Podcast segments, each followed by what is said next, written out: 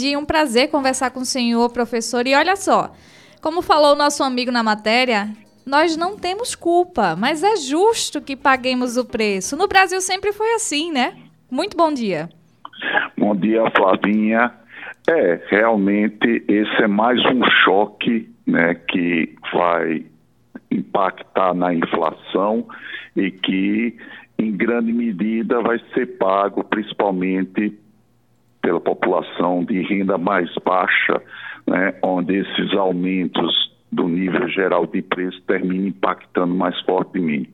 Nós tivemos o ano passado, né, a partir do segundo semestre, um choque cambial, né, que veio com o coronavírus e depois aumento de commodities em nível internacional, como petróleo, alimentos que nos levou a importar já um impacto inflacionário importante, não é?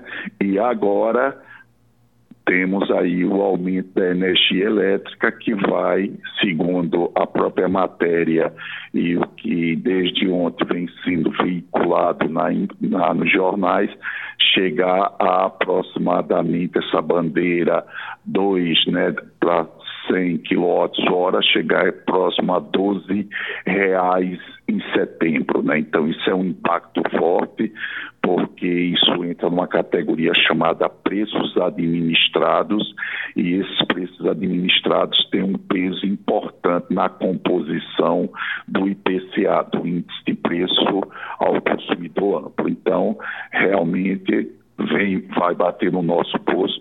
É importante chamar a atenção um aspecto colocado que o problema da, da, do risco né, de um racionamento não está no fato da demanda por energia vir crescendo acima da oferta, pelo contrário.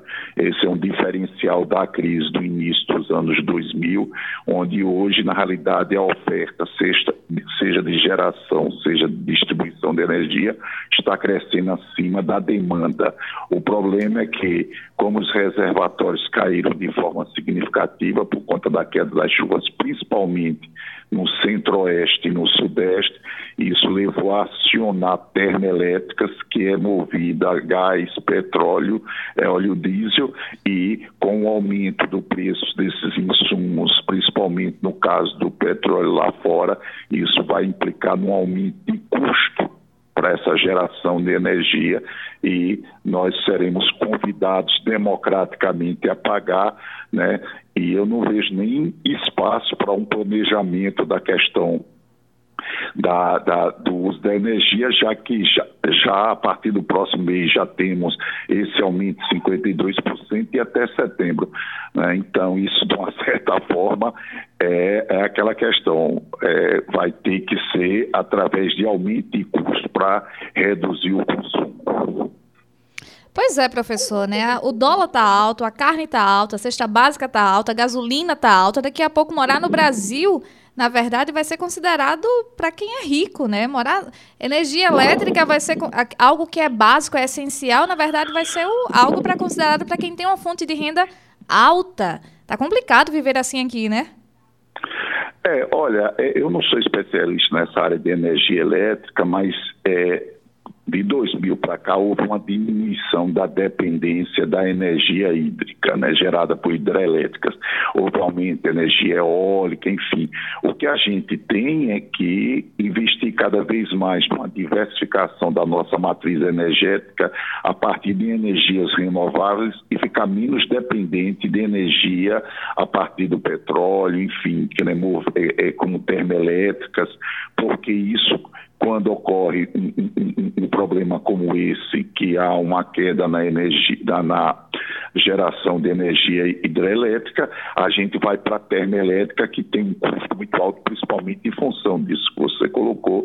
O câmbio, ele houve uma apreciação, mas ele ainda está num patamar em torno de cinco reais, é um câmbio alto para o que nós tínhamos antes do, da crise do Covid. E o petróleo está crescendo, o preço do petróleo está crescendo em nível internacional. Agora é importante chamar a atenção para um outro aspecto, sabe, é, Flavinha, que a gente tem que estar tá atento. Esse aumento da energia como ele vai impactar na inflação e o Banco Central vem aumentando a taxa básica de juros, a famosa Selic, em função do aumento da inflação, e isso vai ter repercussão também sobre o nível de atividade econômica, né?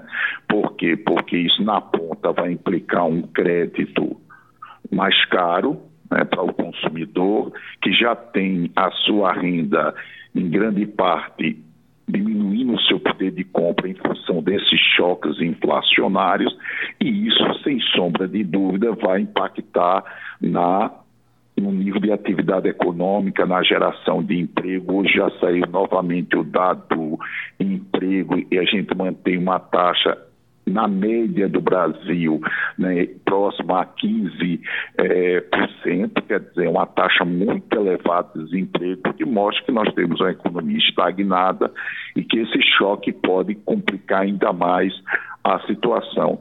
Principalmente, aí tem um aspecto que eu gostaria também, se você me permite, agregar. Fica à vontade, é, professor. É que o Banco Central ele está usando uma estratégia equivocada. Você não combate aumento de choque de oferta com aumento de juros. O aumento da taxa básica de juros vai contribuir para que o aumento da energia elétrica não seja aumentado?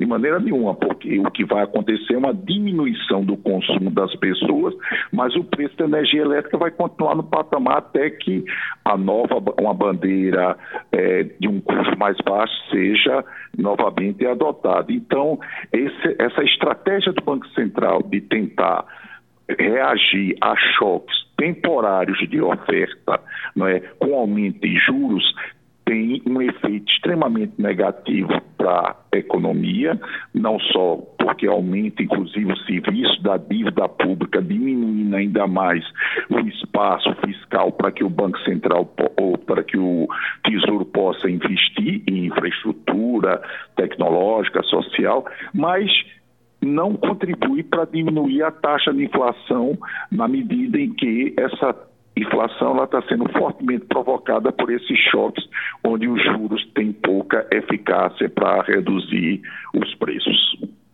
Professora, um momento atrás, o senhor recordou que há pouco mais de 20 anos, mais ou menos, a gente passou por um cenário parecido como esse. Né? Em maio de 2001, o país iniciava um programa de metas de redução de consumo de energia, onde quem estava à frente, presidindo o país, era o era na época do governo do Fernando Henrique Cardoso. E a gravidade da seca né, nos reservatórios e a falta de investimento em geração e transmissão de energia causaram juntas uma severa crise de oferta da eletricidade. Eu queria que o senhor relembrasse para a gente esse cenário, logo no início dos anos 2000, como é que estava, para a gente poder relacionar com o de hoje. O senhor pode nos ajudar? Certeza. O que aconteceu naquele período é que nós tivemos, em 99, né, uma mudança na política cambial do país, né, que vinha com regime de bandas cambiais, ou seja, onde a taxa de câmbio oscilava dentro de bandas, o Banco Central intervia no mercado para que ela não saísse daquele, daquela banda, para um uma taxa de, de, de, cambial flexível, ou seja, de liberdade cambial, né? onde na realidade o Banco Central só entraria em momentos de flutuação muito forte. Então esse choque cambial ele teve um efeito não só sobre a inflação, como sobre o nível de atividade econômica, porque aumentou o custo de importação de insumos, enfim. E quando veio o racionamento no início dos anos 2000, em 2001, e lá o racionamento ele se deu porque inclusive havia né, um, um, um, uma debilidade do investimento, seja de geração, seja de distribuição de energia, e a, a economia, o nível de atividade a partir de, de, de dois, final de 2000, início de 2001, começa a se aquecer e isso gera esse efeito né, de estrangulamento da matriz energética. A nossa situação hoje é uma situação diferente. Nós não temos uma situação de desequilíbrio do ponto de vista de ter uma demanda por energia maior do que a capacidade de gerar e de distribuir energia. Né? Então, isso já nos dá um diferencial estrutural importante. O que acontece é que hoje nós temos, apesar da demanda ser menor do que a oferta, o fato de ter havido, tá havendo o, o, a queda é, no, da, das chuvas, isso tem levado a uma queda na, na, na, na geração de energia hidrelétrica e está obrigando o sistema a acionar as termoelétricas, que tem esse custo mais alto. Então, nesse sentido, nosso problema estruturalmente é diferente do início de 2000. Nosso problema não é a incapacidade de, de ter uma oferta no sistema maior do que a demanda, mas o fato de nós sermos ainda bastante dependentes de energia hidrelétrica e quando vem uma, uma, um regime né, de escassez de chuva, que segundo eu vi na própria matéria agora, é a maior escassez nos últimos 90 anos, se não me engano. Então, isso leva à necessidade de uso de energia termoelétrica, que tem um custo, além do potencial de poluição, tem um custo não é, é, alto de geração de energia, o que termina impactando. Né? Naquela época também não existia esse regime de bandeiras. Naquela época foi estabelecido, se não me engano, uma, uma redução no consumo de 20% para famílias e empresas, enfim, e quem ultrapassasse isso pagaria um custo mais alto pela energia. E outro aspecto importante, Flavinha, é que o aumento da energia não vai impactar somente no bolso do consumidor, vai impactar também nas empresas, né? Quer dizer, então, no momento onde a gente tem uma economia com muita dificuldade de retomar, né? No momento que você ainda tem uma pandemia aí que ainda é, é, é inspira bastante cuidado, você ter um choque desse de energia, então isso tudo isso contribui para a gente não ter uma expectativa muito satisfatória, não é, do ponto de vista da sustentabilidade desse processo de retomada da economia brasileira, infelizmente. Professor, ao seu ver, é, falando na área econômica mesmo, o senhor relatou aí sobre os impactos desse aumento, né, de 52% na, na, na energia. Mas Seria então o caso do racionamento ser melhor, o melhor caminho a ser seguido? Ou a gente ter, poderia ter uma terceira linha aí? Olha, veja mesmo, é, essa, é, a, a, estratégia do ponto de vista do sistema né, da matriz energética, eu, como eu não sou especialista em setor elétrico, eu talvez é, não seja a pessoa mais adequada para dar a resposta. O que eu posso dizer é o seguinte, é que quando a questão é que quando você aumenta o custo da energia elétrica e isso vem acompanhado com aumento de juros por parte do Banco Central, então além de você comprometer o poder de compra das famílias onde é, foi colocado aí né, um, impacto médio em termos de 15% do aumento da energia elétrica na, na inflação, na, na, é, no custo né, para essas famílias. Então, isso já tira poder de compra. E você junta isso com aumento de taxas de juros, então esses dois componentes juntos, eles terminam tendo um impacto extremamente negativo do ponto de vista da demanda da economia e contribui muito pouco para a redução do custo da energia elétrica. Então, acho que esse que é um ponto importante, entendeu, Flavinho? Então, eu acho que, já que esse choque né, da energia ele é temporário, uma vez que assim que os reservatórios começarem a aumentar não é, o volume da água, enfim, e a energia elétrica começar, na realidade, a, a, a, a ter um peso, é, a a, a diminuir o acionamento das termoelétricas, então isso tende a você voltar para uma bandeira amarela e dependendo né, do volume, lá na frente, uma bandeira verde, que seria um, um, uma tarifa zero adicional. Enquanto que quando você começa a aumentar juros agora, isso vai ter efeito no tempo sobre o nível de atividade da economia e pouca eficácia sobre a, a, a taxa de inflação provocada pelo aumento da energia. Então, acho que é nisso aí que o governo poderia, junto com o Banco Central, não é, rever essa estratégia de aumento de juros, né, por conta justamente desse caráter temporário. E outro aspecto importante é que em função da perda de poder de compra das famílias, talvez fosse importante, não é, se repensar o valor desse nem temporariamente o valor desse auxílio emergencial, já que as famílias, principalmente de nível de renda mais baixo, é que estão sofrendo fortemente, né? porque aí não é só o aumento da energia elétrica, é o aumento do gás em função do aumento do petróleo da desvalorização cambial, é aumento dos alimentos, onde grande parte está sendo exportado e a gente não tem uma política de estoque regulador de forma a manter a oferta de alimentos. Então, se você olhar de uma maneira geral, né, você tem um efeito extremamente forte, negativo no poder de compra dessas famílias, e isso também é um fator, não só do ponto de vista social complicado, mas do ponto de vista econômico, que retarda ainda mais é, o processo de retomada da economia e mantém a taxa de desemprego no patamar que se encontra atualmente. Exatamente, né, professor? E as empresas, como o senhor bem salientou é, há um momento antes, eles vão ter que repassar esse aumento também ao consumidor. Né? Eles não vão poder ficar, eh, continuar com os mesmos serviços, com, com a mesma estrutura e o mesmo valor. Então, o serviço também, o, o, o empresário, ele vai precisar repassar também isso ao consumidor, no final das contas, né?